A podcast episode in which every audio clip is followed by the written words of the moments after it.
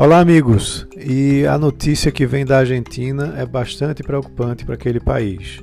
Né? Os deputados lá da Câmara dos Deputados da Argentina aprovaram na madrugada dessa quarta-feira um projeto de lei que cria um, imposto extraordinário sobre grandes fortunas. Né? Segundo a imprensa local, foram 133 votos a favor, 115 contra e esse texto agora segue para o Senado. Esse projeto é uma iniciativa do governo peronista aí de centro-esquerda do presidente Alberto Fernandes, que na realidade não é de centro-esquerda, isso é de esquerda mesmo, e prevê uma arrecadação é, extra de cerca de 3 bilhões de dólares. A Argentina, vale lembrar, está em recessão desde 2018, com a situação ainda mais agravada com a pandemia do novo coronavírus. Né? E segundo estimativas do FMI, o país deve terminar esse ano com um tombo de mais de 11% do seu PIB.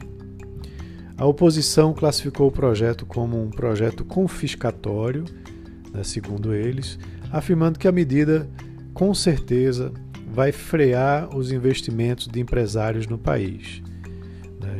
Já o grupo que apoia o governo afirma que a concentração de riqueza está em poucas mãos e que a contribuição vai recair sobre menos de 0,02% da população. Mas a questão não é essa, né? a questão é que isso gera mais uma crise de confiança no mercado argentino. Pessoas, investidores, principalmente os de grande porte, vão certamente frear suas decisões de investimentos num país que tem, toma uma decisão como essa de tributar as grandes fortunas né, com uma taxa que pode que inicia em 3,5% e que pode chegar a 5,25%.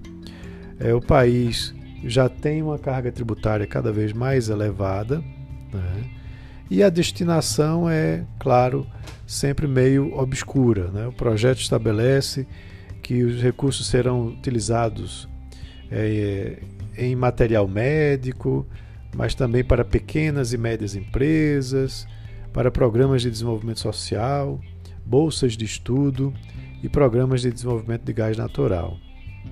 Então, isso deixa é, muitos investidores preocupados e certamente muitos empresários e grandes é, é, investidores lá da Argentina que têm recursos lá fora não vão trazer e os que estão lá provavelmente vão migrar também seus investimentos para fora do país.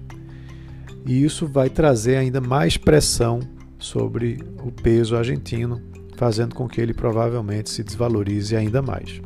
Então, essa é uma situação muito preocupante que a gente tem que tomar muito cuidado para que esse, esse, tipo de ideia não surja aqui no Brasil, né? ideia mirabolante que termina não trazendo nenhum benefício para o país. Um abraço a todos e até a próxima.